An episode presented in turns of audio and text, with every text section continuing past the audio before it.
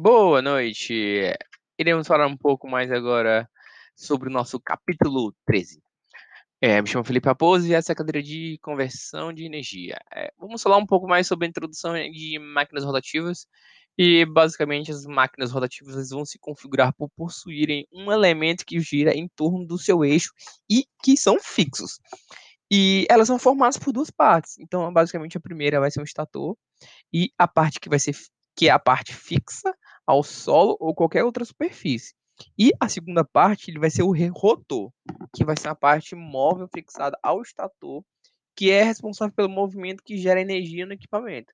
E basicamente as funções básicas das máquinas rotativas é, é a partir do movimento transformar um tipo de energia em outra. Então, em geral, o processo ele vai converter uma energia elétrica em mecânica ou vice-versa. Assim como já falamos anteriormente no princípio de conversão de energia no capítulo 11. E quanto à sua natureza, elas podem funcionar através de tanto correntes contínuas quanto correntes alternadas. E apesar de terem aplicações diferentes, os equipamentos CC ou CA, é, eles vão seguir basicamente o mesmo princípio de funcionamento. As máquinas elétricas rotativas eles vão poder ser divididas em dois grandes grupos, que são os motores e os geradores.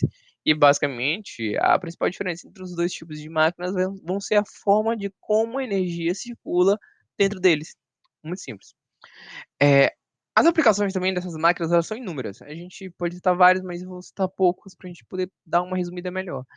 E os motores elétricos eles servem de base para o funcionamento de muitos equipamentos como os dias a dias. E isso vai incluir geralmente é, incluir os eletrodomésticos, que a gente observa isso em todas as nossas casas. E a gente pode citar as geladeiras, liquidificadores, ventiladores, entre outros. E os geradores é, elétricos também eles fazem parte do nosso cotidiano, que é o, o, os exemplos mais comuns que a gente pode observar são as pilhas, as baterias ou os dínamos. As aplicações é basicamente isso. É, e aí a gente vai aqui imaginar como é que funciona as máquinas rotativas. As máquinas rotativas, elas basicamente vão funcionar é, praticamente é, qualquer máquina elétrica e vai depender de um princípio básico de física, que vai ser a indução eletromagnética. Então, é, esse fenômeno ele vai consistir no aparecimento de uma corrente elétrica quando há uma variação do fluxo que atravessa um condutor imerso em um campo magnético pré-existente. E da forma mais simples, propriamente dito, a, a movimentação do fluxo magnético ele vai gerar uma energia mecânica, que por sua vez pode ser transformada em energia elétrica. Então, depois disso aí, o dispositivo ele pode ou, pode ou aproveitar essa energia elétrica, né, no caso dos geradores, ou vai transformá-las novamente em energia mecânica, no caso dos motores. Então, a construção de uma máquina elétrica rotativa ela vai envolver a colocação é, dos ímãs opostos no estator e uma bobina no rotor. É, a indução eletromagnética, ela vai se basear nos estudos teóricos é, de Faraday e de Lenz, e após uma ampla experimentação com campos eletromagnéticos, eles chegaram nos princípios básicos que regem o, o, o funcionamento desse fenômeno, e, por consequência, das máquinas elétricas rotativas. A gente pode citar alguns dos nossos conceitos elementares, que basicamente vão ser as leis fundamentais da eletricidade e do magnetismo, a lei da indução que vai ser a lei da indução eletromagnética, Lenz, Lenz e Faraday, ou vai ser a, também a lei do circuito elétrico, que é a lei do Kirchhoff, a, a lei do circuito circuital de campo magnético, que vai ser a lei de Ampère, ou, ou também pode ser, nesses, dentro desses conceitos, a lei da força atuante sobre o condutor situado em um campo magnético, que vai ser a lei de Biot-Savart.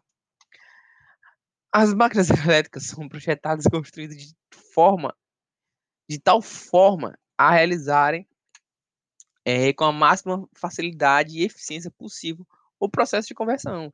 Elas possuem basicamente duas partes, que, como já havia falado, que é aquela parte fixa e a parte móvel.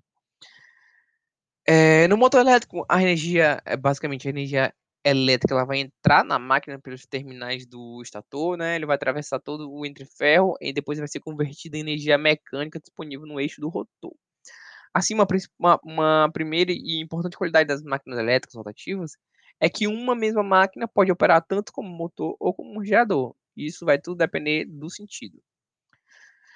No gerador, a energia mecânica ela vai entrar pelo eixo do rotor, atravessa pelo fluxo magnético e, os, espaço estreito existente entre o rotor e o estator, que vai ser chamado entre ferro, ele lá que vai ser convertido em energia elétrica e vai sair pelos terminais dos estatores.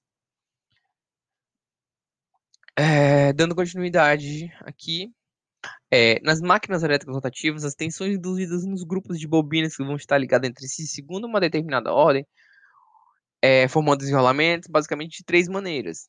Então a gente vai comentar um pouco mais sobre essas três. Uma é fazendo girar um campo magnético constante, que no caso vai ser um ímã permanente, ou vai ser criado por uma corrente contínua, tanto faz.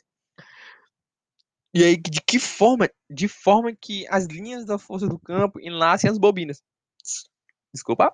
E os enrolamentos, eles vão se encontrar é, montado na parte fixa da máquina, denominada de armadura ou estator.